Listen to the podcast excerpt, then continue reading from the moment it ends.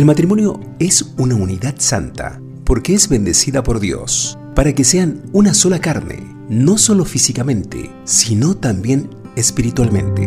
Te entrego a mi corazón. Así que ya no son más dos, sino una sola carne. Por tanto, lo que Dios ha unido, no lo separe el hombre. Mateo capítulo 19, verso 6. Nueva serie. Parejas y matrimonios con Sergio General. Oro que Dios los bendiga y que les dé larga vida. Oh. Episodio 6. La mujer de Francisco José, emperador, y la emperatriz Sisi versus José el soñador y su esposa Asenat. Y le dio Faraón por mujer a José, a Asenat, hija de Potifera, sacerdote de On, Génesis 41-45. Elizabeth o fue hija del duque Maximiliano José y la princesa Ludovica. Creció a orillas del lago Starnberg en un ambiente desinhibido que condicionaría su carácter. Elena, por su parte, su hermana mayor, era elegante, discreta, muy religiosa, extremadamente disciplinada, y era la que estaba en realidad destinada a convertirse en emperatriz. Nadie esperaba lo que sucedió, y mucho menos la propia interesada. Cuando Francisco José se reencontró con sus primas, Sisi, una de ellas, a quien no veía desde la niñez, resulta que ahora se había convertido en una atractiva doncella. Él se enamoró de inmediato. Quedaría convertida mentalmente en su futura esposa. Aquel matrimonio no cumplía con ninguno de los cánones propios establecidos en la corte imperial. Sisi descubriría tristemente que ese sueño de ser emperatriz no estaba hecho para ella, ella no estaba hecha para la corte. La muerte también le arrebató una niña y su único hijo varón, heredero al trono, resultado desequilibrio mental, largos viajes por Europa en soledad, hasta morir asesinada a manos de un anarquista.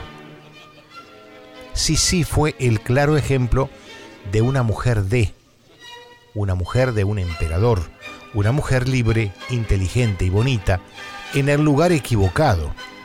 Una parte de la pareja que era solo eso, una pareja de apariencias, nada más. Otra mujer, pensada por un gobernante para ser mujer de y para cumplir una función específica, fue la asignada a Asenat, que sería esposa de José el Soñador, hija de Potifera, sacerdote de On, aunque la Biblia habla poco de esta mujer, afirmándonos en lo leal que fue siempre José hacia Jehová Dios, creemos que ella debe haberse convertido y aceptado la fe de su marido, venerando a Jehová Dios antes de casarse. Por lo tanto, después criará a los hijos de ambos bajo los principios del judaísmo. Faraón estaba decidido a convertir a José en un egipcio de modo completo. Le consideraba un genio, un estadista, quería transformarlo en la perla de la corona de Egipto. ¿Cómo se equivocó, verdad? Le concedió toda clase de honores, le cambió el nombre, le da por mujer a Asenat. Sin embargo, Faraón nada pudo contra el plan de Dios que era y es y será siempre perfecto la casa paterna de José vendría a su encuentro a causa de la escasez y de la hambruna determinada por el Dios de los ejércitos. ¿Cómo estás tú con quien comparte tu vida?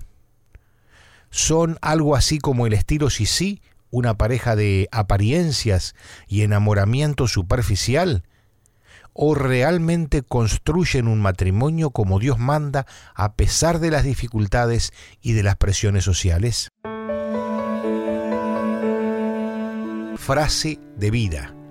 Honren el matrimonio y los casados manténganse fieles el uno al otro, con toda seguridad, Dios juzgará a los que cometen inmoralidades sexuales y a los que cometen adulterio. Hebreos 13:4. Toma mi mano, amado mío. Toma mi corazón.